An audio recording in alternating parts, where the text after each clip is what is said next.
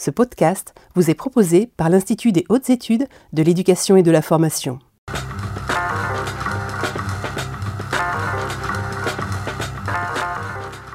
Messieurs, dames, bonjour à toutes et à tous. Soyez les bienvenus ici dans l'amphithéâtre de l'IH2F pour un nouveau numéro de votre émission Au Périscope, euh, cette fois-ci consacrée à l'école du futur.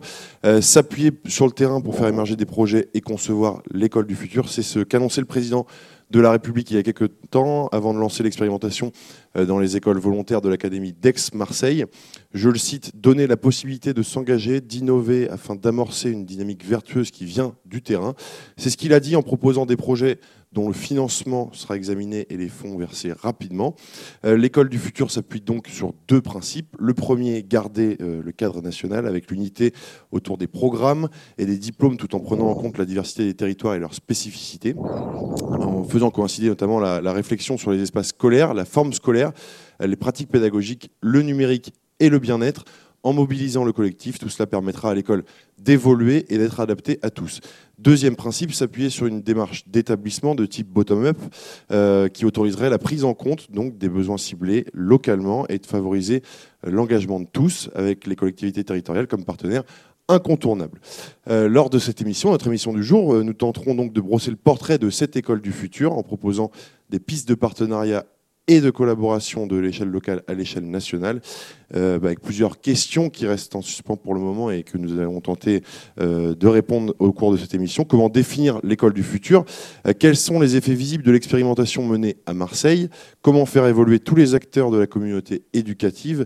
Quelle forme de leadership choisir pour motiver et associer ces équipes? Sur qui et quoi s'appuyer pour construire cette école du futur qui se profile d'ores et déjà dans bon nombre d'établissements? Nous avons euh, une heure à peu près pour en discuter. J'ai le plaisir aujourd'hui d'accueillir cinq intervenants, euh, à commencer par nos intervenants en présentiel.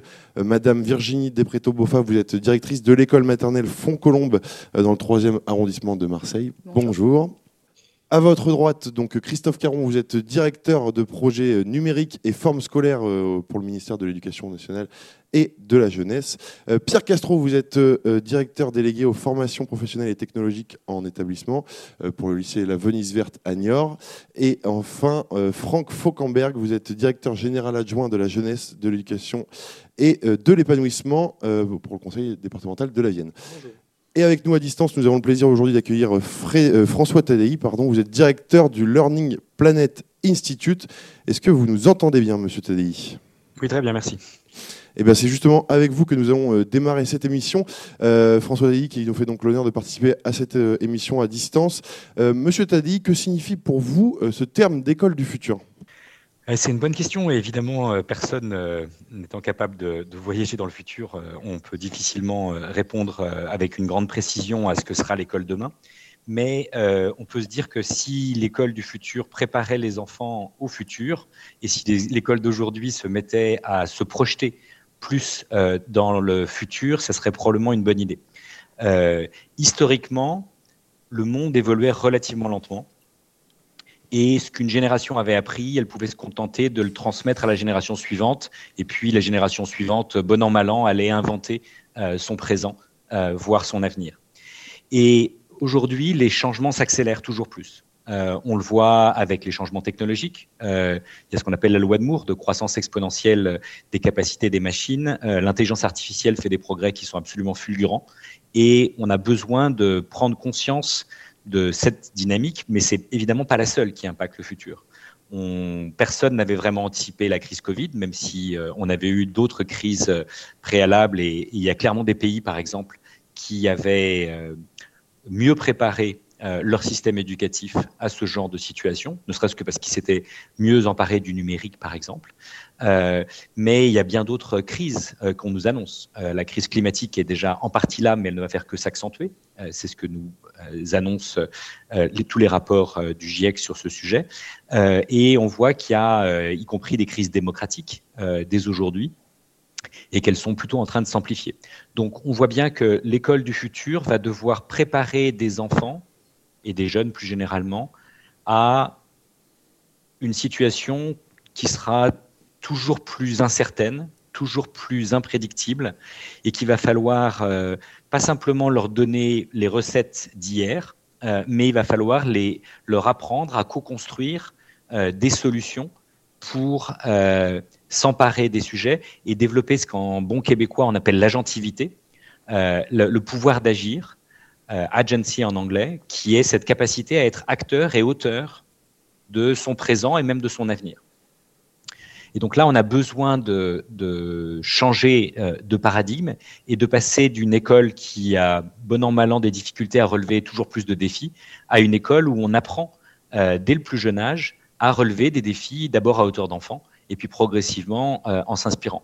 Vous parliez de, mise en relation au niveau local et au niveau national, et on y reviendra. Je pense qu'il faut aussi se mettre en relation au niveau international. Euh, il y a énormément de choses qui se passent euh, en France et, par définition, comme on n'est qu'un pour cent de l'humanité, euh, et même moins, on ne représente que 1% des innovations. et donc, on se doit de regarder ce qui se passe ailleurs. Et il y a des, tout un tas de pays qui se sont orientés vers des systèmes qui sont beaucoup plus adaptables et donc beaucoup plus à même de se préparer à ce futur incertain et même de développer la résilience, y compris chez les plus jeunes.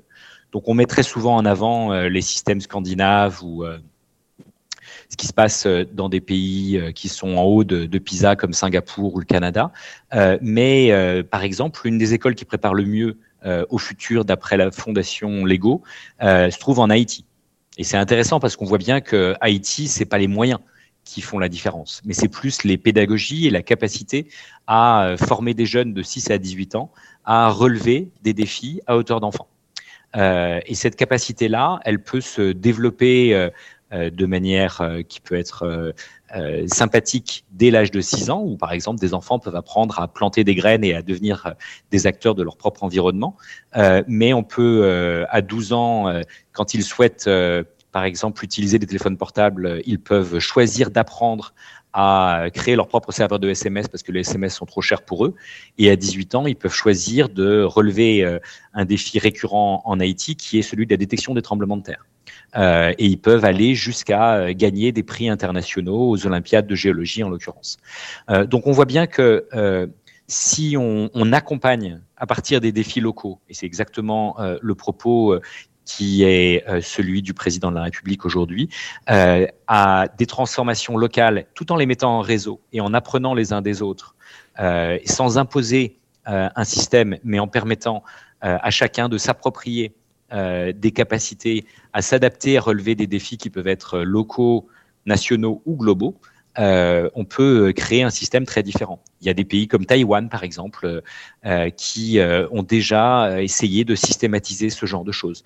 Donc il y a, tout un tas de, pays qui, au passage, se rendent compte que c'est clé pour la démocratie. Typiquement, Taïwan est monté dans le classement des démocraties pendant que nous, on descendait. Hein. toutes les crises et notre manière de les gérer par des couvre-feux et autres euh, n'a pas forcément été euh, la manière dont on a fait progresser la démocratie dans notre pays. Donc on voit bien que ces questions d'éducation et de citoyenneté euh, sont liées. Ces questions d'éducation et de citoyenneté, un Condorcet les a pensées au XVIIIe siècle.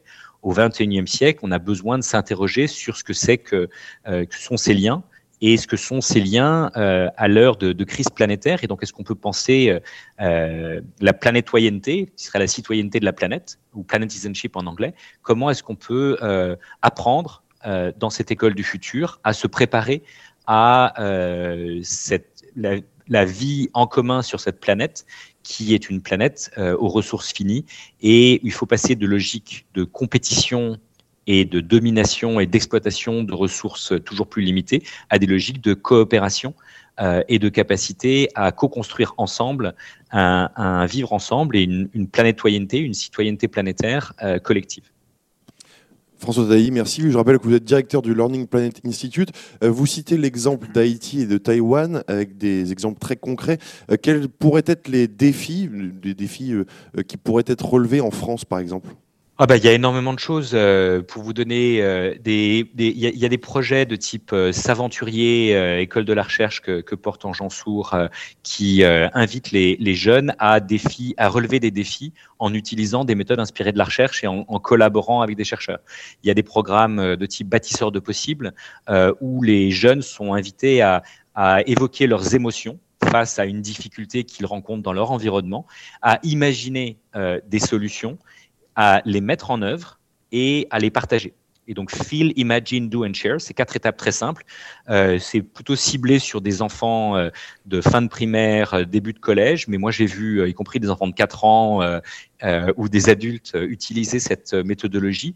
Et on voit que c'est assez facile à mettre en œuvre. Pour vous donner un exemple de projet bâtisseur dans une classe qui pratiquait ce genre de choses, bien des enfants se sont rendus compte que certains d'entre eux ne mangeaient pas à leur faim. Euh, et ils ont collectivement, euh, ils se sont demandé ce qu'ils pourraient faire et ils ont euh, discuté avec la maîtresse, discuté avec leurs parents. ils ont été jusqu'à la mairie et ils ont convaincu la mairie chez eux de créer un jardin partagé. Et c'est eux qui l'ont aménagé et qui ont récolté et ensuite ils l'ont redistribué aux plus nécessiteux d'entre eux. Donc on voit que ce genre d'action euh, peut euh, se produire euh, très localement et à toutes les échelles. Et dans l'initiative que vous citez, l'initiative vient des élèves eux-mêmes Exactement. vous avez aussi des initiatives qui ont été prises, par exemple, on peut penser à lycée en transition.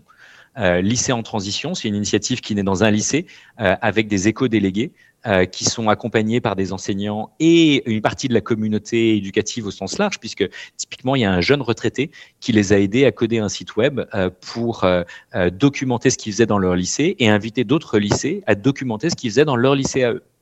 Et, on voit bien que comme ça, on fait émerger euh, des collectifs et des lycées français de l'étranger s'en sont emparés. Donc, c'est déjà devenu un, embryon de, mouvement international. Euh, et on voit bien que les jeunes d'aujourd'hui sont toujours plus euh, motivés par ces questions d'enjeux climatiques. Et d'ailleurs, la recherche montre que pour lutter contre l'éco-anxiété, on ne peut pas nier la réalité, on ne peut pas juste leur dire ben euh, tout va bien se passer. On ne peut pas leur dire non plus euh, de simplement euh, faire des gestes personnels parce qu'ils se rendent bien compte que ça ne suffit pas. par contre, ce qui est très efficace, c'est de rejoindre un collectif et d'être dans ces logiques d'agentivité, d'empowerment, pour prendre des mots, en tout cas de pouvoir d'agir et de les rendre acteurs et auteurs de leur environnement. Et donc, c'est effectivement en partant d'eux et de leur volonté de contribuer positivement au monde qui les entoure. Eh ben, merci beaucoup François Tadei pour euh, ce propos introductif sur euh, votre définition de l'école du futur. On va s'intéresser à ce qu'en pensent euh, nos autres intervenants en plateau, à commencer par vous Christophe Caron, vous êtes directeur de projet numérique et forme scolaire au ministère de l'Éducation nationale. Comment vous percevez-vous l'école du futur? Eh ben, Pour moi, l'école du futur, c'est une école qui est co-construite. Co-construite, ça veut dire dans laquelle on remet au centre de la réflexion les usagers de l'école. Alors quand on parle d'usagers, on parle bien sûr des acteurs de l'école, c'est-à-dire les enseignants, les chefs d'établissement, mais aussi les élèves qui ont leur part, puisqu'ils passent toute la journée dans, l'établissement ou dans l'école, les parents d'élèves, euh, les associations, les partenaires. Tout cet écosystème doit euh, avoir son rôle à jouer dans la conception de l'école. Et donc, ça, m'amène à, vous euh, parler d'un dispositif que la, la, direction du numérique pour l'éducation porte depuis 2018, c'est le dispositif Archiclass. Archiclass euh, répond à une demande des collectivités territoriales qui euh, ont interrogé le ministère sur la conception des établissements scolaires et des écoles. C'est-à-dire qu'eux savent euh, bien construire des, collèges, des lycées qui, répondent aux normes actuelles. Par contre, ils s'interrogent parfois quand ils entrent dans les classes, dans les établissements, sur l'évolution des salles de classe, par exemple, la façon d'enseigner. Euh, c'est la raison pour laquelle c'est la direction du numérique pour l'éducation qui porte Archiclass. C'est-à-dire que quand on introduit, on intègre le numérique dans, euh, les apprentissages, on enseigne différemment, on apprend différemment, on a besoin euh, parfois d'être dans une pédagogie de projet, pédagogie beaucoup plus active, qui demande une certaine autonomie de la part des élèves et qui leur demande également une certaine mobilité. Quand on utilise une classe euh, euh, mobile, par exemple en classe, les élèves ont besoin de se déplacer, de travailler en mode collaboratif, euh, de travailler en petits groupes, etc. Donc on a besoin de repenser un petit peu cet aménagement. Et donc c'est la raison pour laquelle on a mis en place une réflexion autour de, de la place de ces acteurs de l'école dans la conception à la fois des aménagements scolaires, mais plus globalement des établissements scolaires. Et donc on a mis en place une démarche euh, qui, demande des échanges approfondis et réguliers entre la collectivité territoriale et les acteurs de l'école dans la réflexion globale, la codéfinition des besoins quand on veut construire un établissement, quand on veut le rénover simplement. Alors, il y a des travaux qui font sens sur ce sujet-là. Ce sont ceux de Rosenbosch. Pouvez-vous nous en parler un petit peu? Oui, tout à fait. Euh, c'est vrai que quand, quand, on a voulu euh, euh, concevoir une démarche qui réponde vraiment aux, besoins pédagogiques, on s'est appuyé sur des travaux de la recherche européenne, notamment les travaux de Rosanne Bosch, qui est une designeuse néerlandaise, et qui a, qui a mis en place un certain nombre de, lieux emblématiques dans lesquels on peut retrouver euh, l'ensemble des situations pédagogiques qu'on peut mettre en place euh, euh, en classe. Donc il y, a, sept lieux. On a choisi d'en conserver six et qu'on a francisé, qu'on a vraiment remis dans un contexte français. On a par exemple le feu de camp qui permet de travailler en mode collaboratif. C'est un, voilà, ça peut être un atelier de travail. Hein, c'est déjà le cas dans, certaines classes. Il y a l'Oasis, c'est un endroit euh, un lieu euh, de rencontre euh, furtif où, on va, travailler, où, des élèves vont se rencontrer pour parler de leur projet, pour se questionner et repartir sur leur projet. Il y a par exemple le labo où on va manipuler, concevoir, fabriquer. Il y a la scène, il y a la scène, c'est un endroit comme celui-ci, hein, on va présenter notre travail. Il y a les sources, c'est un endroit où on va chercher l'information. Ça peut être une BCD, ça peut être un coin euh, bibliothèque, ça peut être aussi un mur de QR code. On va flasher le QR code pour trouver des productions des, autres élèves. Et puis, euh, il y a la grotte. La grotte, c'est un endroit où on va s'isoler pour soit produire avec le numérique, soit se recentrer, se concentrer. Alors là, on voit bien dans tout ce que vous dites qu'il y a un vrai lien entre aménagement, bâti, pédagogie. Euh, qui doivent être les partenaires et les parties prenantes de cette harmonie, si je puis dire? Eh ben, c'est un, une vraie question parce que tout le monde doit, doit faire partie de la réflexion. C'est-à-dire que dans la plupart des cas, encore malheureusement, on a une décision de, de, la collectivité territoriale qui vient euh, amener un projet de construction, de rénovation, euh, et elle vient simplement informer euh, les acteurs de l'école. Là, il s'agit vraiment d'établir des moments d'échange approfondis sur une longue durée, c'est-à-dire qu'il ne s'agit pas d'avoir une heure d'information, mais de travailler sur le long terme, en amont du projet de la collectivité, autour de la pédagogie, sur la réflexion pédagogique. Ça peut aller de 3 à 9 mois selon la taille du projet. Donc on voit qu'il il y a vraiment la nécessité d'un vrai moment de concertation, de réflexion pédagogique, on va, où on va euh, réfléchir à sa façon d'enseigner. On va demander également aux élèves de venir témoigner de leurs besoins, de leur façon d'apprendre également. Et donc tout ça va, permettre de codéfinir des besoins et des pratiques qu'on va faire évoluer ensemble. Merci Christophe Caron. Frédéric Tadei, vous partagez euh, ce lien justement qui, semble émerger entre bâti et pédagogie? Oui, je suis entièrement euh, en phase avec ce qui vient d'être dit, euh, et en particulier avec la dimension de co-construction. Euh, et je pense qu'on peut co-construire des lieux quasi merveilleux, tels que ceux qui ont été évoqués, mais on peut commencer à le faire à toutes les échelles et même sans avoir besoin de repenser l'intégralité du bâti. On peut par exemple inviter les jeunes dans l'environnement tel qu'il est à se dire qu'est-ce qu'on pourrait modifier à la marge pour déjà le rendre plus agréable. Ça fait la transition avec euh, notre prochaine intervenante, Virginie Despreto-Boffa. Vous êtes directrice de l'école maternelle Font-Colombe dans le 3e arrondissement de Marseille. Et pour expérimenter cette école du futur à Marseille, vous avez eu la nécessité de travailler sur le bâti de l'école maternelle. Comment cela s'est-il passé? Oui, exactement. Quand nous avons commencé à, travailler sur euh, ce projet, euh, déjà, je, rebondis sur ce que disait Christophe Caron, on a fait une consultation qui euh, incluait tous les partenaires de l'école, c'est-à-dire les usagers, que ce soit les élèves, les parents, l'équipe de la protection maternelle et infantile, tous les partenaires culturels, sportifs avec qui nous travaillons, l'équipe municipale aussi, puisque nous, nous travaillons avec des ATSEM dans nos classes tous les jours. Et pour nous, c'était très important vraiment que ce projet il parte d'une concertation globale et qu'il soit co-construit tous ensemble, que ça parte pas uniquement de l'équipe enseignante. Euh, nous, nous sommes dans un quartier qui est un quartier très défavorisé, avec un bâti très dégradé. Et c'est vrai qu'une des premières choses qui est ressortie, c'était cette question du bâti. C'est de dire euh, qu'est-ce qu'on pourrait faire pour améliorer les choses. Euh, nous, en interne, avant de passer au niveau de la collectivité, puisqu'on n'est pas dans les mêmes temps non plus de travail. Nous, ça faisait des, plusieurs années qu'on souhaitait travailler justement sur le mobilier flexible et sur un aménagement différent des classes. Euh, pour vous donner euh, un ordre d'idée, donc nous on est dans une école qui a été construite pour quatre classes, dans laquelle nous en avons actuellement neuf.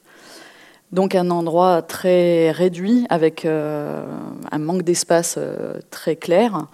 Et du coup, ce mobilier flexible, il nous permettait de pallier, en attendant des possibles réaménagements d'école, de pallier justement à ce manque d'espace en pouvant travailler différemment. C'est-à-dire en utilisant les espaces vides, les couloirs, les halls, en se disant d'avoir un mobilier qu'on puisse déplacer facilement.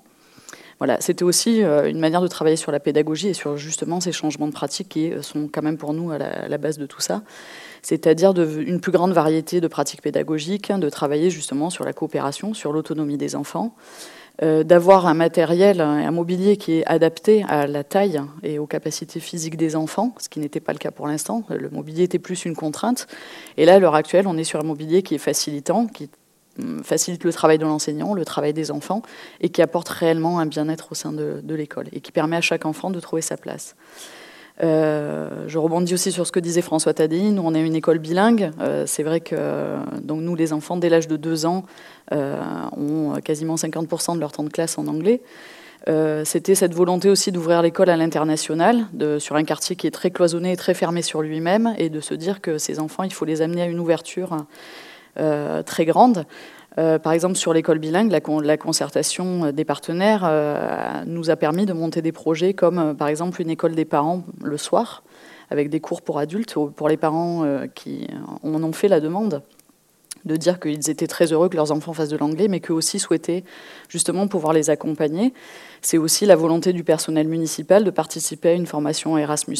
Donc là, nous partons toute l'équipe euh, au mois de février en formation euh, à l'étranger en anglais. Voilà, ça c'est un travail qui est fait avec la, collectivité, hein, qui a donné son accord pour que tous les personnels, y compris la cantinière, partent avec nous, les AESH aussi, l'ensemble de l'équipe. Euh, voilà, donc ça, nous, c'est un projet, soyons clairs, sans Marseille en grand, c'était pas possible de le mettre en place, puisque euh, dans les écoles, nous n'avons pas de financement, à part le financement de collectivités pour le matériel de base, mais pour tout ce qui est mobilier, c'était très compliqué à mettre en place. Donc ça, nous, nous avons fait des demandes, et c'est vrai que c'est parti de notre terrain, et notre hiérarchie nous a accompagnés pour mettre ça en place. Ce que j'allais vous demander justement, quels ont été les, rapports, les relations avec la collectivité, euh, d'où part l'initiative très concrètement pour les personnes qui nous regardent. Expliquez un petit peu comment euh, vous avez procédé. Alors le projet, nous on a fait un grand brainstorming donc, avec tous les partenaires. Bon, après j'ai essayé de mettre ça en forme et d'essayer de voir un petit peu les axes de travail. On a peaufiné au fur et à mesure avec des réunions avec tous les partenaires pour voir si moi je suivais bien leurs idées. Et, on a mis en place ce, projet-là. Ensuite, euh, notre hiérarchie nous a demandé justement de voir un peu sur quel type de mobilier par exemple on souhaitait partir, de faire des devis, ce qui est moi en tant que directrice d'école quelque chose de tout à fait nouveau en fait et de tout à fait... Euh, auquel on n'est pas du tout habitué. Et on a vraiment tout construit et euh, notre hiérarchie était là pour faciliter les choses, c'est-à-dire pour euh, trouver une réponse aux besoins qu'on avait. Et ça partait vraiment du terrain. Donc c'est une démarche qui est vraiment euh, complètement différente de celle dont on a l'habitude. On a eu des consultations avec la collectivité pour présenter le projet, pour voilà, leur dire aussi ce dont on avait besoin. Donc nous, on a un gros point qui est sur le bâti, parce qu'on a des gros soucis de, voilà, de, fuite d'eau, j'en passe, d'Internet, de, locaux trop étroits. Donc nous, on a fait des propositions euh, à la municipalité en disant, voilà, nous, euh, l'école euh, telle qu'on la rêve, à quoi on voudrait qu'elle ressemble, avec les enfants qui ont participé notamment à l'aménagement de la cour de récréation. Après, ce qui est compliqué, c'est que je pense qu'on n'est pas dans le même temps que la collectivité aussi sur, sur les travaux. Donc nous, on est très impatients de faire des choses. Et voilà, on est sur un temps de réponse de les collectivités qui n'est pas le même et qui est compliqué. Euh, voilà, le lien est encore compliqué à mettre en place. Mais ça avance petit à petit. Euh, voilà. Nous, on a un partenariat avec euh, une équipe de chercheurs, justement, sur le bien-être. Pour, on est en train de construire une échelle du bien-être avec les enfants qui vont justement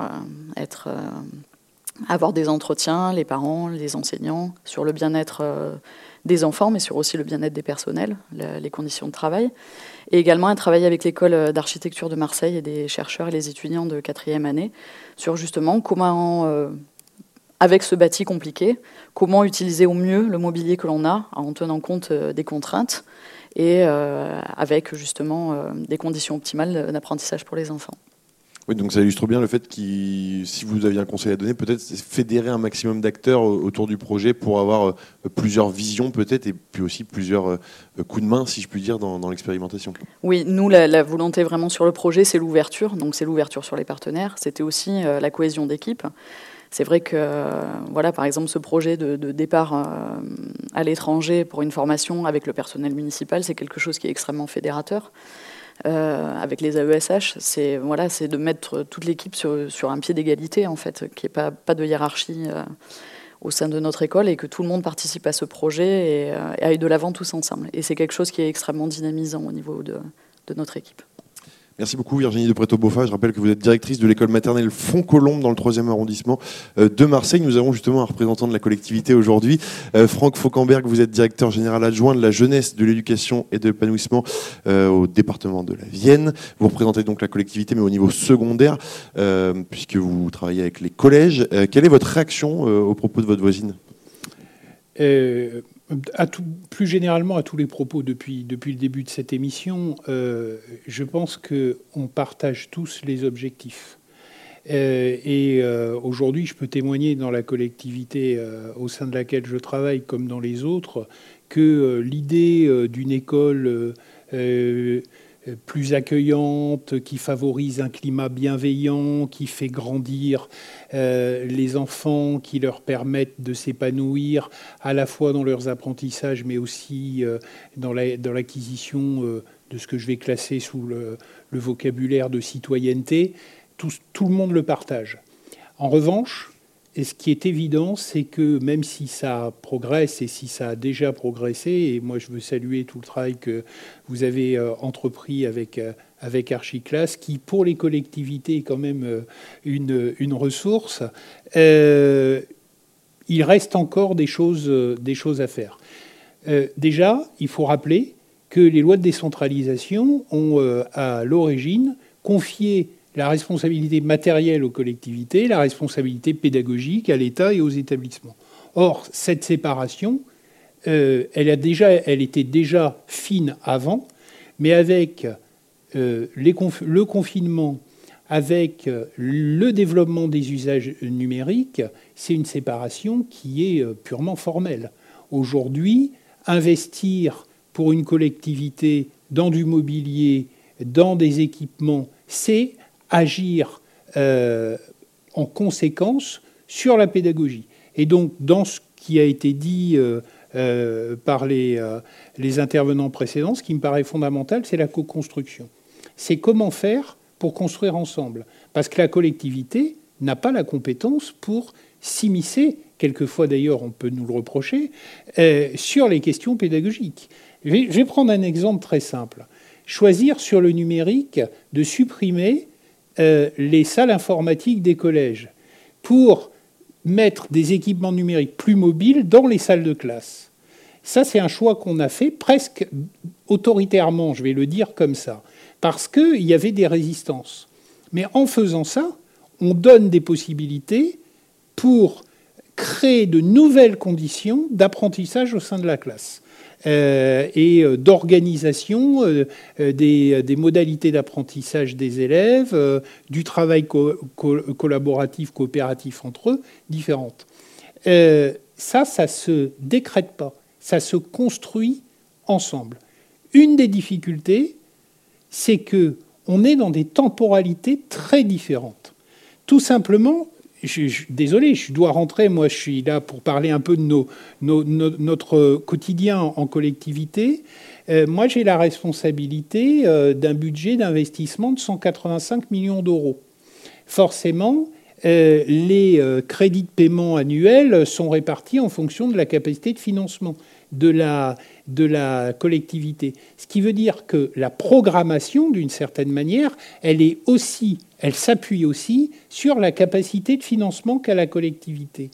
Or, on voit que le besoin de mûrissement que vous évoquiez, de temps de travail préalable pour créer un programme adapté et souché sur un vrai projet pédagogique, eh bien, quelquefois, ça n'est pas compatible avec les calendriers des collectivités. Euh, et puis, il faut bien le dire, ce n'est pas une habitude qu'on a. On doit collectivement changer notre façon de faire. Et ça, c'est pas facile, parce que ça veut dire qu'à un moment, nous, on va parler aussi de pédagogie, comme on doit entendre des besoins qui normalement relèvent de nos compétences, qui sont exprimés et quelquefois avec des difficultés de culture professionnelle, il faut que chacun fasse des petits pas vers l'autre parce que euh, la culture du, de comment se conduit une opération euh, de construction, de réhabilitation, euh, les enseignants ne peuvent pas leur demander de l'avoir. Les chefs d'établissement, dans la plupart des cas, ne l'ont pas non plus. et donc, c'est une politique de petits pas, mais je dirais que aujourd'hui, c'est presque les temporalités qui sont les plus difficiles à ajuster. Parce qu'il faut le rappeler, dans une collectivité, ce sont les élus qui décident, et le calendrier des élus n'est pas le calendrier des, euh, des enseignants, n'est pas le calendrier des établissements. Donc euh, ça, c'est un, gros travail. Je pense qu'il est en, cours. Il pose quand même une vraie question que je souhaitais moi aborder aujourd'hui. C'est euh, la question de l'équité des établissements les uns vis à -vis des autres. Quand on rentre par une dynamique de projet, une dynamique qui va être portée par une équipe. Nous, on le fait, c'est beaucoup plus facile à faire sur les équipements mobiliers, parce que ça va plus vite, parce que les investissements ne sont pas les mêmes, parce que les contraintes de marché public ne sont pas les mêmes. Il faudrait peut-être dire aussi un mot que dans les projets du bâtiment, il ne faut pas oublier des acteurs qui sont l'équipe de maîtrise d'œuvre et les architectes, qui sont pas non plus, euh, enfin, qui ont aussi leur mot à dire et qui ont quelquefois des visions bien arrêtées sur ce qu'il faut faire puisqu'ils sont responsables de leur dessin. Donc, euh, mais tout, ça pour, euh, euh, pour dire que quand on, met en place des projets souchés sur une réflexion, on va faire des choses adaptées. Et ça va venir impacter une notion fondamentale jusqu'à présent, qui est de dire ben, un collège, c'est en fonction du nombre d'élèves, tant de salles de classe, c'est les mêmes mètres carrés partout, c'est organisé à peu près de la même manière. Or, le projet pédagogique vient questionner ça. Et que peut-être c'est plus les mêmes mètres carrés, c'est plus organisé pareil. Je vais donner un exemple sur lequel on s'est un peu cassé les dents, puisqu'on a ouvert un collège euh, euh, il y a quelques mois, un nouveau collège dans la, dans la Vienne, euh, l'ensemble des espaces d'apprentissage autonome des élèves, vie scolaire, salle d'études, CDI, petite salle de travail. Moi, j'avais l'idée qu'on euh, pouvait faire exploser euh, les séparations un peu artificielles aujourd'hui. sauf que ben ça, ça demande réellement d'être travaillé et ça vient mettre en place une organisation qui, à cet endroit-là, ne sera pas la même qu'ailleurs. Et quelque part, ça pose la question de l'équité, parce que nos élus, ils regardent que dans le collège de leur canton, le collège de leur circonscription, etc., soit la même chose qui soit faite. Donc on, est vraiment, je pense qu'on est à la croisée des chemins. Je pense que euh, le temps des chiens de faïence entre collectivités, euh, établissements, services, euh, autorités académiques est, fini. Tout le monde a compris, de toute façon, si on ne l'avait pas compris, la crise sanitaire nous l'a fait comprendre tout de suite. Et maintenant, on travaille ensemble. Mais il faudra encore un petit peu de temps. Euh, mais euh, moi, je, voudrais, peut-être pour terminer cette première prise de parole, dire combien l'ensemble des acteurs est convaincu qu'il faut investir à cet endroit-là pour la jeunesse. Parce que je pense qu'on peut construire, aménager des établissements qui, font grandir ou au contraire qui n'aident pas à grandir. Et l'architecture, c'est bien le projet global de l'architecture d'être euh, dans une dimension sociale très très forte. Et, euh, pour nous, c'est fondamental. Et on essaye de le faire, mais ce n'est pas facile euh, parce que, eh bien, on doit apprendre à se connaître, apprendre ses besoins. Moi, j'ai la chance de venir de l'éducation nationale, donc d'avoir un pied dans ces deux cultures-là. Mais euh, quand je m'adresse à des architectes ou à des conducteurs d'opérations, quelquefois, je suis obligé de leur expliquer comment vit un élève dans un établissement, ce qu'il attend, ce dont il a besoin, que quand un enseignant réagit de cette manière, il ne faut pas commencer par claquer la porte, c'est qu'il a aussi ses raisons. Voilà. Euh, mais moi, je suis optimiste parce que, euh, parce que je vois que les choses bougent. Merci Franck Falkenberg. je rappelle, vous êtes directeur général adjoint de la jeunesse, de l'éducation et de l'épanouissement euh, pour le département de la Vienne. Euh, deux questions qui me viennent. Une première euh, sur ce nouveau collège que vous avez ouvert à Vouneuil-sous-Biard, il me semble. C'est ça. ce collège que vous avez ouvert, justement, il n'y avait pas d'équipe sur place en amont, puisqu'il n'y avait pas de collège. comment s'est faite cette co-construction Qui avez-vous mis autour de la table? C'est compliqué, justement, parce qu'habituellement, on, a, on fait des réhabilitations. C'est très rare d'ouvrir un collège de ex nihilo. Donc, euh, on a un petit peu travaillé avec euh, l'équipe d'un collège qui est délocalisé, parce qu'en plus, on a trouvé la facilité d'ouvrir un nouveau collège pour délocaliser un collège de centre-ville dans ce nouvel établissement, le temps des travaux de réhabilitation du collège historique du centre-ville de Poitiers. Donc, on a un peu travaillé avec l'équipe, mais pas suffisamment, il faut être clair, parce que c'était difficile aussi de les mobiliser pour un établissement qui n'était pas le leur. Euh, on a eu euh, l'appui des services euh, académiques et la nomination d'un chef d'établissement qui a été missionné pour nous accompagner. donc on a, on a avancé comme ça, mais au final, je vois les écueils que ça a posés. et les questions qui ont été débattues, il y a des questions idiotes, hein, mais est-ce qu'il faut mettre des armoires dans les salles de classe? Ça paraît être une question totalement idiote. Eh bien, ça, c'est une question fondamentale, quelquefois, pour l'enseignant. Est-ce qu'il faut supprimer le sacro-saint bureau du professeur, au bénéfice peut-être d'un pupitre pour son... Et, voilà des questions auxquelles on, s'affronte. Euh, et euh, en plus, il faut quand même reconnaître qu'un établissement, c'est une variété de postures pédagogiques. Et vous pouvez avoir des enseignants qui vous accompagnent dans le projet et d'autres qui sont viscéralement euh, euh, crispés sur les organisations anciennes. Et donc, nous, il a fallu qu'on soit malin et qu'on leur qu'on mette du mobilier qui bouge, mais qui permette aussi de garder de la salle euh, en, configuration classique, de mettre des ordinateurs, mais de ne pas les mettre au centre, de les mettre sur la périphérie et de ramener du mobile qui peut aller au centre quand il y en a besoin, d'imaginer toutes les configurations pour que chacun puisse s'approprier l'outil en étant bien. Au final, je crois pouvoir dire que ça marche, mais il y a quand même quelques crispations ici ou là. Je vous ai donné l'affaire des armoires en salle de classe. Ça a été euh, assez, euh, assez euh, comment dire, c'est assez significatif finalement des problèmes qu'on rencontre quelques compromis à trouver. Donc, vous parliez que tout à l'heure comme frein de calendrier asynchrone euh, entre euh, peut-être ministère de l'Éducation nationale et euh, les collectivités territoriales. comment resynchroniser ces calendriers, selon vous, même s'il n'y a pas de formule miracle, j'imagine?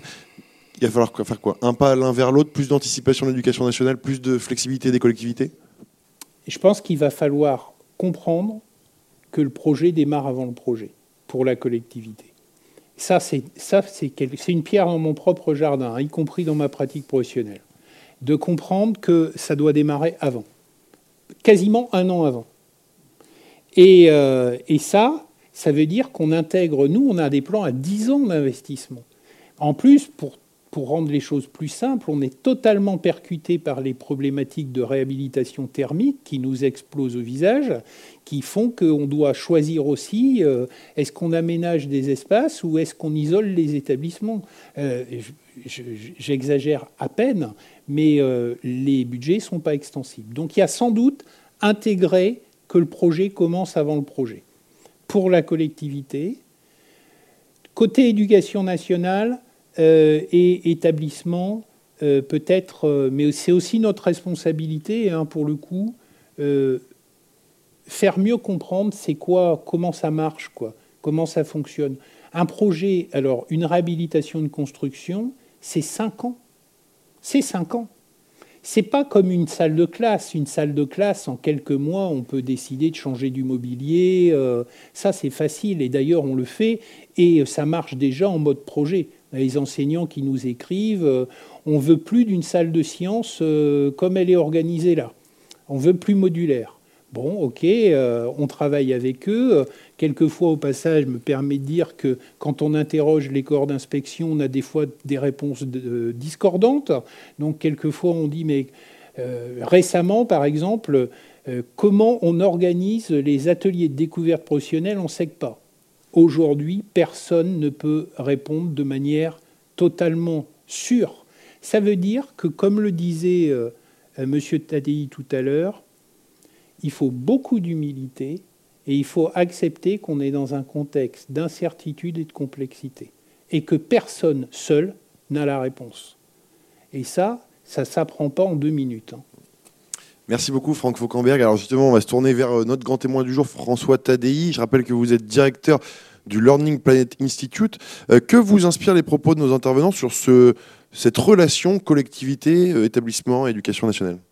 Ben, on a bien vu que la solution est dans la collaboration et la co-construction, quitte à apprendre à se parler, à apprendre les contraintes des uns et des autres, comprendre que s'il y a un cadre euh, et qu'il n'est pas forcément le même et qu'ils ne sont pas forcément compatibles, il y a aussi des degrés de liberté. Et donc je pense qu'en fait, ce qu'il faut, c'est faire émerger le concept de cadre de liberté et de voir quels sont les degrés de liberté qu'on a dans les cadres qui sont les nôtres, euh, quelle que soit le, le, la partie prenante euh, que l'on représente euh, dans une discussion euh, sur, ce, sur ces sujets essentiels, et cette capacité à penser ces cadres de liberté et à les faire évoluer. Ce que l'on a entendu à Marseille, par exemple, c'est que ce cadre de liberté pouvait évoluer. Il évolue en partie parce qu'il y a une volonté politique, mais aussi parce que les acteurs de terrain se saisissent de cette opportunité et peuvent décider qu'est-ce qui peut évoluer dans ce cadre?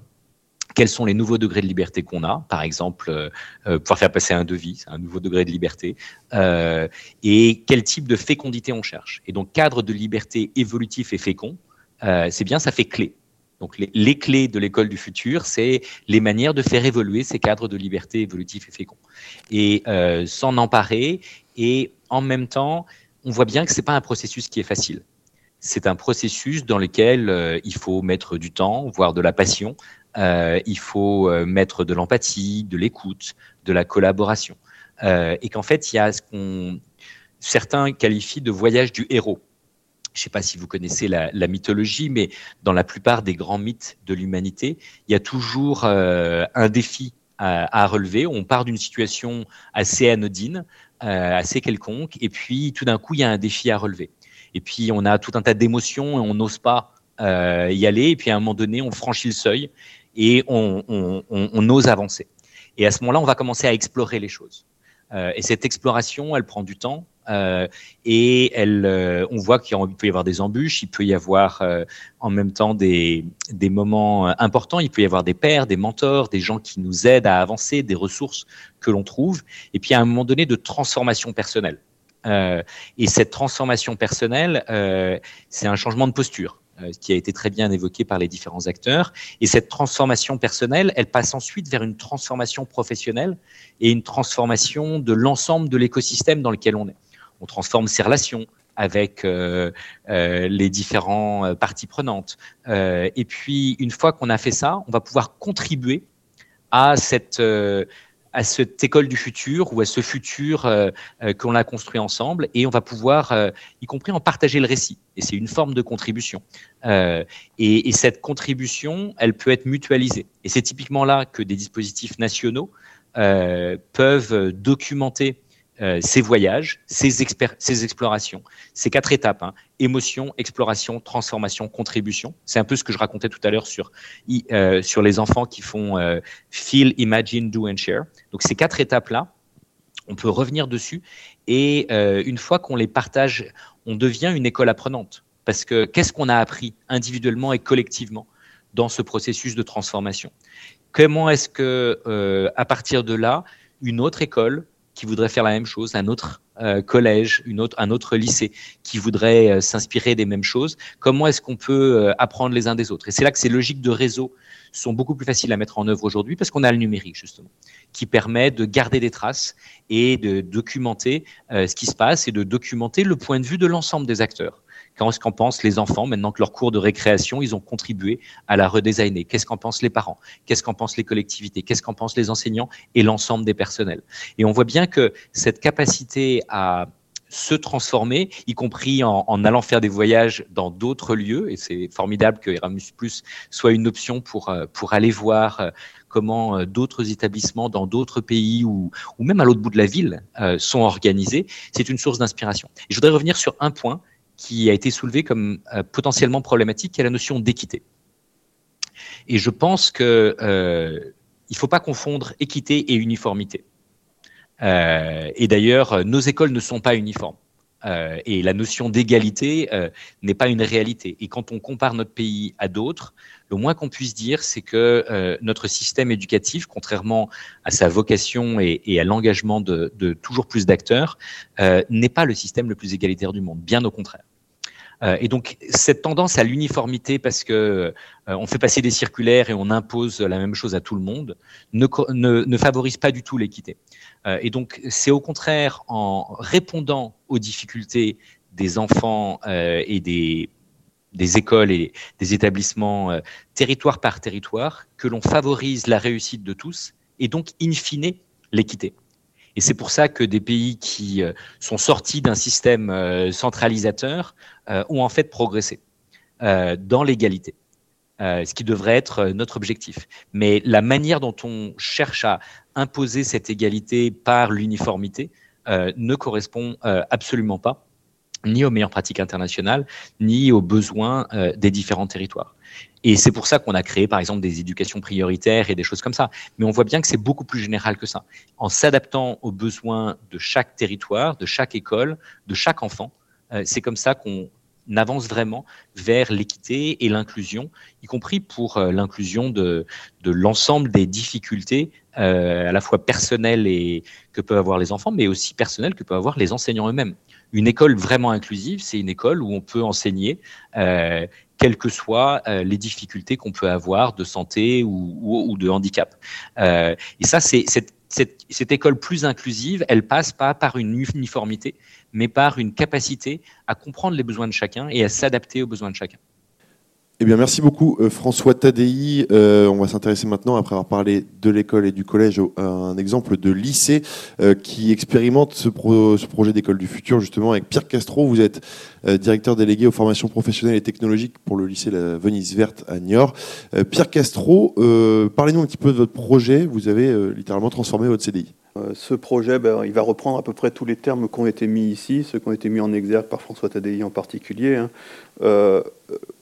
On est parti en fait d'un constat très terre à terre. Hein. C'est que c'est un lycée, le lycée de la Venise Verte, bon an mal an, 1300, 1400 élèves et étudiants, euh, plus de près de 50 divisions, 200 euh, adultes, hein, personnel région, euh, enseignants, équipe de direction, et on avait un CDI qui à la base était petit, trop petit pour ce que l'on voulait en faire.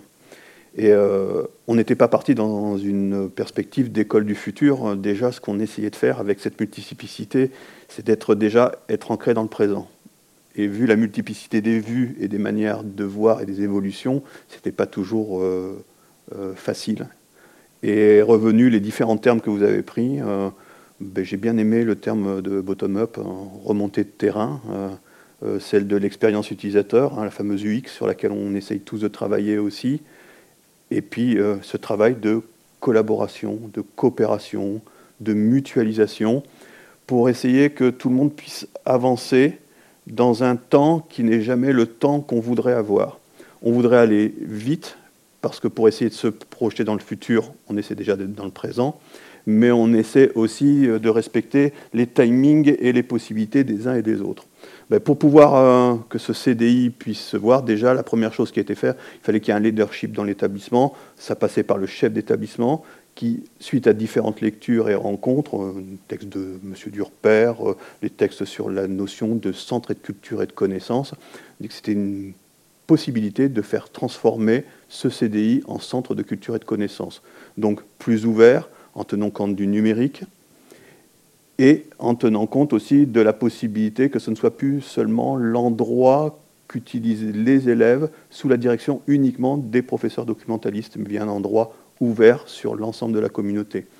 Et on essayait sur ça de projeter ce que nous, on pense être au moins l'école du présent et celle du futur peut-être, c'est celle où euh, euh, les différents points de vue peuvent se mélanger, peuvent euh, s'appliquer avec du matériel, du mobilier, un bâti bien sûr nouveau, repensé, avec un objectif, hein, changer aussi la posture des enseignants face à leur méthodologie et leur pédagogie de travail, et sachant, comme l'a dit M. Foucambert tout à l'heure, que tout le monde n'est pas au même niveau.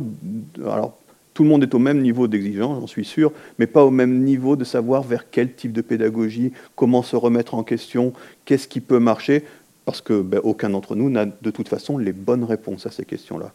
Premier travail à faire, réunir les gens de la communauté, les forces actives de l'établissement, et pour pouvoir euh, y réfléchir. Les premiers qui ont été en, dessus, euh, et c'est les premiers partenariats qui ont été mis, les professeurs documentalistes, avec les inspecteurs vie scolaires, et avec euh, Canopé, qui avait une expertise en termes de nouveaux espaces et aussi de politique documentaire.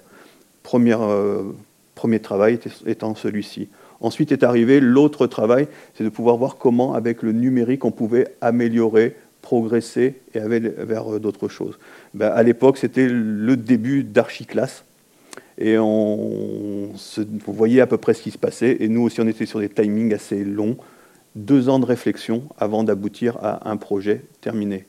Euh, on s'est rapproché aussi euh, des collectivités territoriales, euh, des, structures de l'éducation nationale, en particulier deux structures hein, dans toutes les académies qui existent, les directions académico-numériques éducatifs, les DANE, et aussi les cellules de l'innovation comme le CARDI, qui ont accompagné et les équipes et les forces vives dans l'établissement on a voulu aller aussi vers beaucoup plus de coopérativité, de collaboration avec euh, l'ensemble des membres de la collectivité.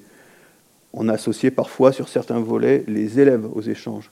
On a associé des enseignants qui étaient, on va dire, assez éloignés pour certains de l'outil numérique, voire même du changement de posture, en leur amenant des éléments théoriques, des éléments de formation. Euh, par exemple, euh, travailler sur ce qu'on appelle la notion de la classe flexible.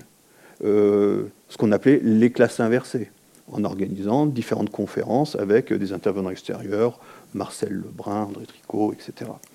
Euh, remettre les gens dans la perspective de au moins se poser des questions pour voir comment on pouvait faire évoluer.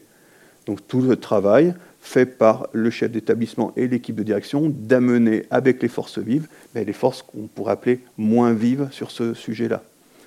Les parents, alors derrière, euh, les parents, c'est compliqué dans un lycée de pouvoir les mobiliser, mais néanmoins, sur certains points d'action, on a pu voir qu'on avait fait évoluer et bouger les lignes. Parce qu'arrive le deuxième volet, après avoir travaillé intellectuellement et pratiquement à la formation des enseignants, à l'accompagnement, à la rédaction du projet, de pouvoir voir vers quoi on pouvait avoir. Allez. On s'est rapproché euh, de structures européennes, par exemple Euroschoolnet et euh, le programme Future Classroom Lab qui a permis aussi d'identifier par rapport aux espaces qu'est-ce que l'on voulait faire exactement dans ces espaces? Et on revient sur les différents mots qu'a pu prononcer aussi François Tadei ou aussi Christophe tout à l'heure, sur ceux des, espaces clairement identifiés, sur l'apprentissage, le partenariat, la collaboration et le travail, et se forcer à cet exercice de style, de dire que l'objectif, c'est que ce lieu puisse aussi changer au cours d'une même séquence pédagogique pour qu'ils correspondent aux besoins et aux attentes des enseignants, et des, enseignants aussi ayant des attentes complètement différentes. On arrive à un moment ou un autre où arrivent les problématiques suite à ces accompagnants, c'est le nerf de la guerre, c'est le financement. Et là, c'est pareil, il faut travailler d'une autre manière et changer, briser des lignes, changer les lignes de code. Je ne parle pas de casser les codes, je veux bien de changer les lignes, de réécrire ce code. Et ce qui est fait, par exemple, mon gestionnaire dans mon établissement savait très bien euh, passer des devis, euh, mettre en concurrence pour changer 35 euh, tables dans une salle et des chaises qui allaient avec, un tableau et un bureau enseignant.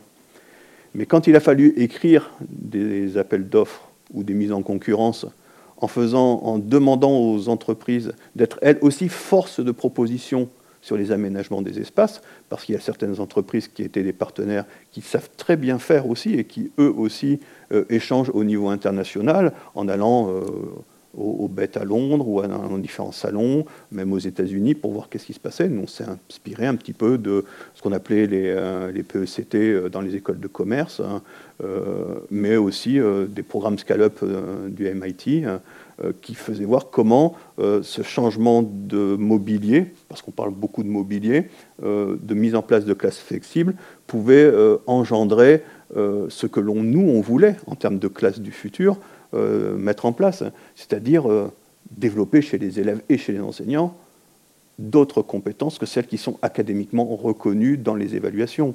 Et là, on arrive sur les notions des CSP, euh, mais il y avait toute la notion de la créativité qu'on voulait mettre en exergue, aussi bien chez les enseignants que chez les élèves, et il fallait repenser tout ça. Le côté, donc, changer pour chacun des partenaires, chacun des membres de la communauté, la vision des choses. Je peux vous dire, on parle des chaises à roulettes, vous les connaissez, hein, celles que l'on trouve un peu partout. Euh, régulièrement, j'en emmenais une en salle des professeurs, dans l'établissement, et tous les soirs, euh, un des collègues la cachait. Parce que pour lui, c'était une salle, euh, on va dire, une chaise à mobilité réduite. Nous, on voulait en faire un outil pédagogique. La discussion, les échanges ont permis que ce matériel puisse aussi rentrer dans l'établissement. Et ça, c'est pas, pas facile. Euh. Et pour terminer sur ces histoires de financement, une chose importante, le travail avec les collectivités territoriales, nous la région, et donc, euh, sur un temps long, en invitant la région à venir, à échanger, à leur faire voir quels étaient nos différents projets, pourquoi l'on voulait mettre ça en place.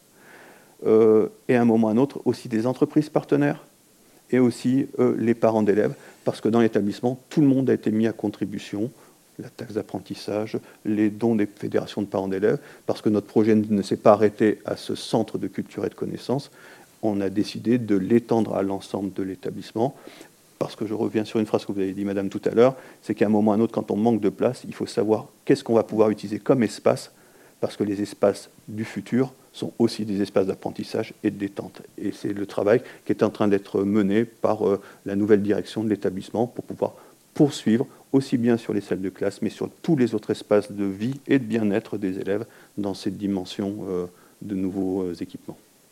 Euh, merci beaucoup Pierre Castro. On viendra euh, vous poser une petite dernière question, à commencer notre tour de table de conclusion puisqu'on arrive à la fin de cette émission. Euh, première question peut-être pour vous Christophe Caron en, conclusion. toute la transformation qui est évoquée depuis le début de cette émission, notamment par François Tadei, implique-t-elle la formation forcément des personnels? Tout à fait, c'est le, nœud, on va dire, et c'est notre rôle, nous, en tant qu'éducation nationale, de former. tout à l'heure, on, parlait de, d'enseignants qui euh, parfois étaient réticents à entrer dans des projets. Ça peut faire peur aussi euh, parfois de se dire, ben, euh, on me demande d'abandonner ma pédagogie. Qu'est-ce que je fais? Moi, c'est la seule que je connais. comment je fais? Donc, dans le dispositif Archiclass, on a un outil qui s'appelle Archistart qui permet justement de faire un pas de côté, de se dire, sans se mettre en danger, je vais explorer la pédagogie. Donc, il faut vraiment entrer dans ces processus-là de formation, d'accompagnement, qui permettent à ceux à ceux des enseignants qui n'ont pas encore euh, une véritable vision de ce que peut être la forme scolaire, d'entrer quand même dans le projet, euh, d'entrer aussi à des rythmes différents. C'est-à-dire qu'il ne s'agit pas de révolutionner non plus l'établissement et de se dire parfois bah, on va changer simplement une salle qu'on va mettre à disposition de l'ensemble des, des, collègues et puis certains vont pouvoir se tester tester le, lieu, tester comment, comment on, va enseigner dans, cette, dans, ce, dans ce nouveau lieu. Merci beaucoup Christophe Caron. Virginie de Preto-Bofa, euh, quelle est la prochaine étape pour euh, votre projet euh, École du futur? Est-ce que vous envisagez d'autres aménagements et d'autres ambitions? Alors nous, on a, on a eu la chance, dans le cadre de l'école du futur, que Nathan nous offre une classe flexible hein, au mois d'août. Donc il y a une classe qu'il a testée et suite à ce test, en fait, toutes les autres classes ont voulu rentrer là-dedans. Mais chacun a sa propre vitesse, c'est-à-dire que chaque enseignant a choisi son mobilier. Donc il y a des gens qui ont choisi de passer en tout flexible, il y a des gens qui ont choisi de faire quelque chose d'hybride avec euh, garder d'anciennes tables mais en rajoutant un coin flexible. Et ça a été vraiment laissé à la liberté de chacun. Là, la nouvelle étape, c'est la formation. Euh, nous, on a des formations spécifiques dans le cadre de Marseille en Grand. Euh, on a été consulté par le directeur académique sur de quoi on avait besoin comme formation. Donc on a des formations très spécifiques. Et c'est aussi des formations à l'intérieur de l'établissement. Nous, par exemple, on va avoir bientôt une formation sur justement euh, le mobilier et les postures, parce que c'est pas juste le mobilier, c'est aussi euh, voir qu'est-ce qu'on peut faire avec ce mobilier-là et euh, gagner en compétences et voilà et élargir un peu son horizon et, que chaque enseignant justement puisse se projeter là-dedans et dans ce changement de posture et voir ce qu'il peut faire. Nous, la prochaine étape, voilà, qui est en discussion, mais c'est voilà, pareil, c'est des, des, différentes administrations. Nous, c'était d'avoir un un pôle médical pour la prise en charge euh, sur place dans l'école. Il y a une deadline C'est selon en la cours de- collectivité Non, c'est en négociation pour l'instant, euh, plus haut que moi. Bon, très bien, merci Virginie de Preto-Bofa. Euh, Franck Fauquemberg, euh, si vous deviez retenir un point de satisfaction euh, sur les projets menés sur le territoire, lequel serait-il? Ben, c'est qu'on avance, c'est que ça bouge. Euh, Peut-être pas assez, pas aussi vite qu'on le souhaiterait, mais c'est que ça bouge. Moi, je vois plutôt euh, euh, des établissements, des acteurs de l'école qui ont envie de voir les choses bouger. Donc, ça nous oblige, nous, dans notre, dans notre manière de réagir, qu'on n'est pas obligé de partir sur des, des grandes réhabilitations. Il y a aussi des petits projets du quotidien. Et je voudrais en citer un parce que je me l'étais noté pour pas l'oublier. C'est l'aménagement des cours de récréation. On sait que les cours de récréation, c'est quelque chose d'assez terrible. Euh, grosso modo, en collège, si vous n'avez pas, euh, c'est sans doute pareil à l'école, mais moi je vais parler de ce que je connais le mieux, euh, si vous n'avez pas des zones qui permettent à la fois de jouer au ballon, par exemple, et puis d'être tranquille à discuter, etc., il y a une cannibalisation par les joueurs de ballon qui euh, repousse à la périphérie euh, ceux qui n'y jouent pas. C'est en plus euh, souvent très très fortement genré, euh, avec ça engendre des violences. Et bien ça, l'aménagement, le réaménagement d'une cour de récréation, en termes de climat scolaire, en termes de, euh, vision de ce qu'est un vivre ensemble euh, euh, à l'école, au collège, c'est pas très compliqué, c'est pas très cher, ça peut se faire. Euh, une salle témoin, c'est facile. Nous, c'est aussi ce qu'on fait. On essaye d'en faire une, deux, trois par an, petit à petit. Voilà, on sème et on récolte. Mais vraiment, le- ce que je voudrais retenir, c'est que ça avance. On y est. L'école du futur, elle est déjà là. Si, si je peux me permettre, Oui, pour rebondir sur ce que vous voulez dire, euh, les cours de récréation, les espaces extérieurs peuvent devenir aussi des espaces d'apprentissage. Absolument. Et ça, on le voit de plus en plus. Absolument, exactement. Nous, on a- avec une question, est-ce qu'on met du Wi-Fi, par exemple, dans une cour de récréation? Ben voilà, ça- fait partie de nos interrogations et, et des réponses qui permettent que, à un moment, eh bien, on sorte faire la classe dehors. Et c'est ce qu'on a, ce qu'on a fait dans notre nouveau collège. Nous, on peut faire classe dehors euh, à Vouneuil et un espace intéressant. On peut manger dehors aussi. On a un, self qui s'ouvre sur une terrasse et les élèves peuvent aller dehors. Eh bien ça, ça change totalement le, ce temps de midi 2 qui, qui peut quelquefois être un peu compliqué parfois et ça apaise. Et euh, forcément, si on peut manger dehors, eh bien on peut faire cours dehors, on peut voilà. Et euh, ça, ça change beaucoup de choses. Mais ça sera l'occasion peut-être d'un nouveau débat euh, sur les espaces extérieurs des établissements. Pierre Castro, euh, une question. Alors, on vient de parler d'un point euh, de satisfaction. Vous, je vais vous interroger sur un point d'amélioration que vous pouvez mettre en, en exergue sur les collaborations que vous avez pu avoir sur la, la Alors, mise en œuvre de ce projet. Oui, alors, le point euh, le- les plus forts sur lesquels on doit, nous, essayer de progresser, c'est ce que l'on fait, hein, parce que c'est ce qu'on a déjà mis en œuvre hein, sur un certain nombre de projets qu'on met en place, hein, c'est renforcer encore euh, la collaboration, la coopération avec euh, l'ensemble des membres de la communauté. Euh, vraiment, euh, euh, aller vers ce point, c'est que la diversité des points de vue, c'est une richesse, et c'est ça, en faisant un pas de côté, avec ce volet de créativité qui va nous permettre d'aller nous projeter un peu plus loin que euh, le présent. Et euh, en particulier, euh, euh, travailler de plus en plus hein, avec euh, nos, nos élèves, nos élèves et nos étudiants. C'est ce que l'on a fait pour la plupart de nos nouveaux espaces où ils sont associés, on les écoute. On ne fait pas que les écouter parce que c'est bien de les écouter, mais on les fait vraiment participer et co-construire. Et ça, c'est important. Et puis aussi, même si c'est compliqué, poursuivre avec les parents euh, euh, les échanges, les travaux. Et si on ne peut pas toujours les associer directement, par manque de temps pour eux, hein, souvent, de s'impliquer, mais au, moins qu'il y ait une qualité d'information, de bien comprendre que tout ce que l'on fait, dans quel sens on le fait et pourquoi on le fait. Euh, et c'est partout pareil, même avec les enseignants qui ont, à dire, plus d'expérience et autres, c'est de renforcer ce point d'écoute, d'échange pour construire et essayer de se projeter plus loin. Et c'est sur ça qu'on va essayer, en plus de progresser. Eh ben, merci beaucoup Pierre Castro. Je vais me tourner maintenant vers François Tadei en visio, directeur du Learning Planet Institute, euh, notre grand témoin du jour. François Tadei, que retenir de nos échanges du jour? Euh, Quel point de satisfaction, quel levier, quel frein euh, dans la mise en place de, cette école du futur? Il y, a beaucoup de choses qui ont été dites, c'est difficile de tout synthétiser, mais je pense que fondamentalement, on voit que le futur est déjà en partie là et qu'il se construit pas à pas. Euh, il peut y avoir des moments d'accélération, il peut y avoir des contextes favorables, il peut y avoir tout d'un coup des impulsions euh, locales ou globales, il peut y avoir euh, tout un tas de, de, facteurs positifs qui permettent euh, euh, au futur de, de, se manifester, entre guillemets, ou en tout cas aux, aux, aux écoles de se transformer. Mais je pense qu'il faut systématiquement partir des besoins et co-construire avec les acteurs. Ça, on l'a entendu de chacun et chacune. donc je pense que ça, c'est très important. Je pense que c'est vrai à tous les niveaux, on l'a vu, euh, de la maternelle au lycée, euh, euh, c'est vrai dans, tous les environnements et, tous les territoires. et je pense que cette capacité à oser faire le premier pas, c'est souvent ce qui est le plus difficile.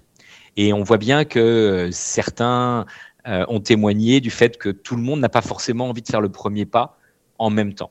Et, typiquement, imposer à tout le monde de marcher au son du canon à marche forcée, euh, ça peut éventuellement se faire euh, s'il y a une urgence vitale du genre Covid, mais on voit bien que c'est pas acceptable habituellement. Mais ce qui est pas inintéressant dans le cas du Covid, c'est que on voit bien que tout le monde a su s'adapter, que contraint et forcé, on s'adapte. Euh, on est tous capables euh, d'évoluer et, et, de faire euh, des pas quand on est obligé de le faire. c'est évidemment beaucoup plus agréable de les faire quand on a envie de les faire. Euh, et de les faire euh, dans la direction qu'on a choisie. Euh, et donc, plutôt que de, évidemment, la situation Covid n'est pas n'est pas un exemple, mais elle nous montre ce qu'on ne veut pas, c'est-à-dire imposer les choses de manière brutale. Et donc, on ne veut pas un futur qui soit subi, on veut un futur qui soit co-construit. On veut un futur dans lequel chacun puisse être entendu et on voit bien qu'on n'a pas tous les mêmes temporalités. On a beaucoup évoqué celle de l'éducation nationale et celle des collectivités, celle du bâti et celle de la pédagogie, mais celle des jeunes, euh, celle des parents euh, n'est pas la même non plus. Euh, et néanmoins, quand on invite les jeunes à, par exemple, redesigner une cour d'école ou un espace classe ou un, CDI ou autre, eh bien, même s'ils en bénéficieront pas directement, c'est déjà une forme d'apprentissage. Et je pense qu'on peut aussi souligner ça. Et quand on rentre dans ce genre de démarche, on apprend tous. Euh, les élèves apprennent, les enfants, euh, quel que soit leurs âges, les parents, euh, les éducateurs, toute l'équipe et évidemment tous les acteurs autour, y compris les collectivités, etc. Et donc cette capacité à apprendre tous ensemble et à faire des premiers pas, à aller voir comment d'autres ont fait ces pas et célébrer ce qu'on a déjà fait euh, ça me semble déjà extrêmement important. Hein, c'est pour ça d'ailleurs, euh, je dis ça au passage, le 24 janvier, c'est la journée nationale de l'éducation. Euh, et nous, on organise un festival qu'on appelle le Learning Planet Festival, où on invite chacun à célébrer ses premiers pas. Qu'est-ce qu'on a appris cette année? Quels défis on a su relever? Comment est-ce qu'on a appris à prendre soin de soi, des autres et de la planète? On a évoqué les sujets de santé euh, et les sujets de bien-être. Euh, ils sont essentiels. Et on voit bien qu'on peut travailler chacun à son niveau, parce qu'un petit geste de bienveillance, c'est un premier pas. Euh, pour euh, le bien-être de soi et des autres. Et donc cette capacité, euh, elle passe éventuellement par des dynamiques qui sont lentes comme celle du bâti, mais elles peuvent passer par des petits gestes du quotidien. Et, c'est ce genre d'attitude qui, si on les conscientise, si on développe la réflexivité, alors on voit que bah, on a déjà fait non seulement un premier pas, mais probablement plusieurs. Et si on peut célébrer les premiers pas les plus inspirants, euh, eh bien, on peut avoir envie d'en faire d'autres. Et donc, si vous célébrez ce que vous avez su faire et vous voyez que votre voisine ou votre voisin euh, en a fait un autre dans une direction qui vous inspire, eh bien, vous pouvez lui demander, mais et toi, comment t'as fait? Est-ce que moi, je pourrais faire la même chose? Et à ce moment-là, ça peut euh, créer une dynamique collective et permettre d'aller beaucoup plus loin que ce qu'on avait envisagé seul au début. Et on voit bien qu'en fait, il est toujours possible d'avancer seul, mais c'est quand même beaucoup plus facile d'avancer dans des collectifs qui apprennent à se parler et apprennent à, réfléchir et à discuter sur la direction commune dans laquelle euh, on veut euh, se mettre en mouvement. Et donc cette capacité à se transformer déjà personnellement et puis ensuite collectivement à des échelles toujours plus grandes, je pense que c'est ce qui est en train de se passer. et, et, la question principale, c'est comment est-ce que on change d'échelle? Et on a parlé de formation. Je pense qu'on a parlé de formation des, enseignants, des chefs d'établissement. Euh, je pense que c'est l'ensemble euh, de, l'écosystème qui doit apprendre à se transformer. Euh, et c'est pas des formations descendantes, c'est pas des formations qu'on impose. C'est typiquement ce qu'on a entendu à Marseille, par exemple. Quels sont les besoins de formation tels qu'ils sont ressentis par euh, les équipes? Et cette capacité à sortir d'une logique très verticale du genre, euh, eh bien maintenant, euh, voici les nouvelles euh, circulaires et voici les nouvelles formations qui vous sont imposées pour comprendre et mettre en œuvre ces circulaires, c'est complètement une autre logique. c'est la logique de, ben, on va vous accompagner dans votre démarche et on va vous aider à franchir une partie des étapes que vous avez choisi de franchir. et cette capacité à co-construire, y compris les formations, euh, me semble euh, essentiel. Et je rajouterais un autre aspect qui est celui du leadership. Euh, et pour moi, leadership, c'est pas hiérarchie. Leadership, chacun d'entre nous peut prendre une initiative, et c'est déjà une forme de leadership. Un enfant peut le faire comme un adulte, quelqu'un qui est en position hiérarchique ou pas. et on peut développer des formes de leadership qui sont intéressantes, parce que justement, on peut, quelle que soit sa place dans la hiérarchie, contribuer à faire évoluer euh, les gens qui sont, je dirais, en dessous de nous, les gens qui sont horizontaux par rapport à nous, les gens qui sont dans d'autres mondes que le nôtre, euh, le monde des collectivités versus le monde de l'éducation nationale, par exemple, euh, le monde des parents versus le monde des ATSEM ou, le monde des enseignants. Mais on peut aussi penser à un leadership qui inspire l'ensemble de l'écosystème. Euh, et y compris les gens qui sont plus haut placés, parce que euh, s'ils sont un peu ouverts, euh, ils vont se rendre compte que leur rôle c'est pas tant d'imposer le changement d'en haut que de faciliter les initiatives les plus inspirantes et, et ce leadership ascendant qui vient de la base. Et ça, c'est, je pense, des choses que l'on peut, que l'on a entendues aujourd'hui et que l'on, plus on les conscientise, plus on les comprend, plus on les facilite, plus elles vont pouvoir avoir un impact et plus on pourra euh, avancer vers cette école du futur, qui est cette école, euh, encore une fois, co-construite, dans lequel, euh, dans ce dialogue, on peut apprendre les uns des autres à relever des défis à toutes les échelles. Il y a déjà les défis existants et il y a de quoi faire, mais on sait tous qu'il y aura des nouveaux défis derrière. Et donc pour moi, l'école du futur, c'est non seulement une école qui relève les défis d'aujourd'hui, mais qui permet à chacun et chacune, élèves, enseignants et l'ensemble de la communauté éducative de relever des défis. Euh, et c'est ça euh, qui euh, fera qu'on pourra vivre un futur souhaitable et pas un futur subi. Très bien, merci beaucoup euh, François Tadei d'avoir participé à, cette émission au Périscope consacrée à l'école du futur. Euh, merci à nos quatre intervenants en plateau, Christophe Caron, euh, Virginie Depreto-Boffa, Franck Fauquemberg et enfin Pierre Castro. Merci à vous quatre d'avoir été présents. On va, avant de se quitter, découvrir la capsule ressources qui vous est proposée comme pour chaque numéro par Sylvain Paul. Vous la découvrez tout de suite en images. Merci Marc-Antoine, merci chers invités. Bonjour à toutes et tous, je vous présente mes meilleurs voeux pour cette nouvelle année. Puisse-t-elle être source d'enrichissement, d'innovation, de projets et surtout euh, d'optimisme forcené. Vous venez d'entendre nos invités parler de l'école du futur. Voici donc quelques ressources sélectionnées pour vous. Bien évidemment, je n'en dresserai pas une liste exhaustive, ce serait tout simplement impossible.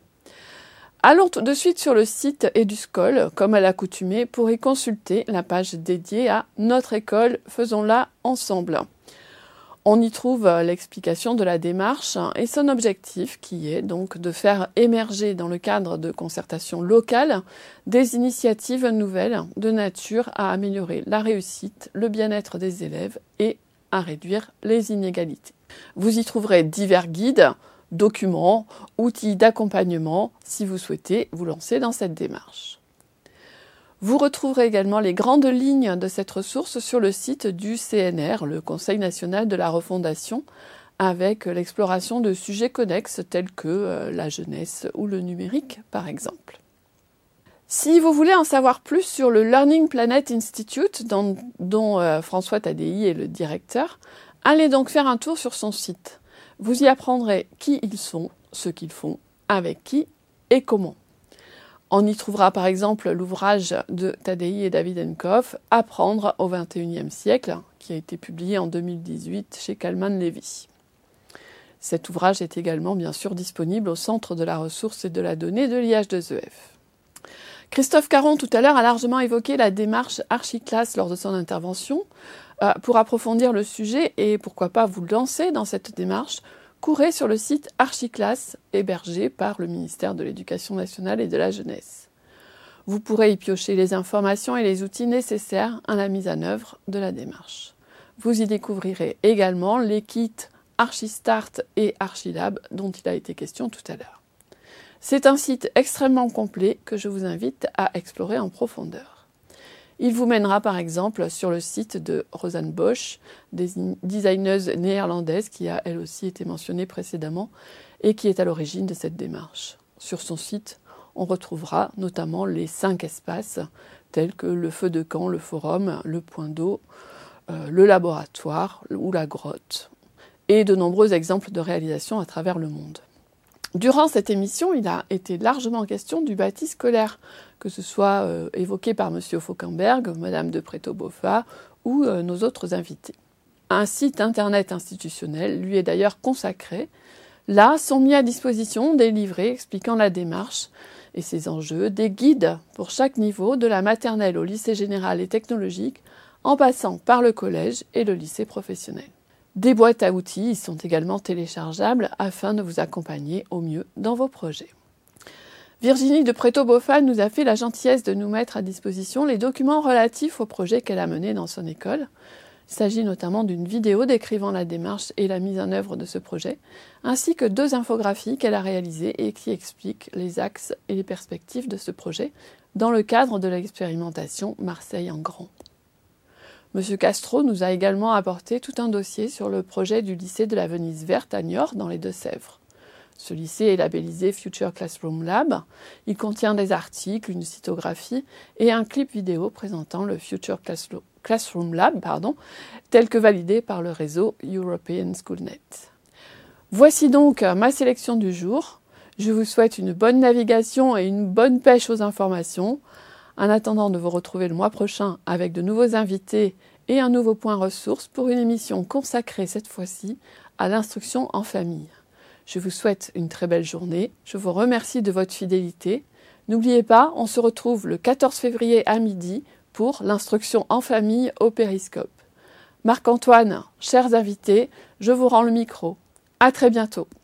Merci beaucoup Sylvain. Ainsi euh, s'achève cette émission au Périscope consacrée à l'école du futur.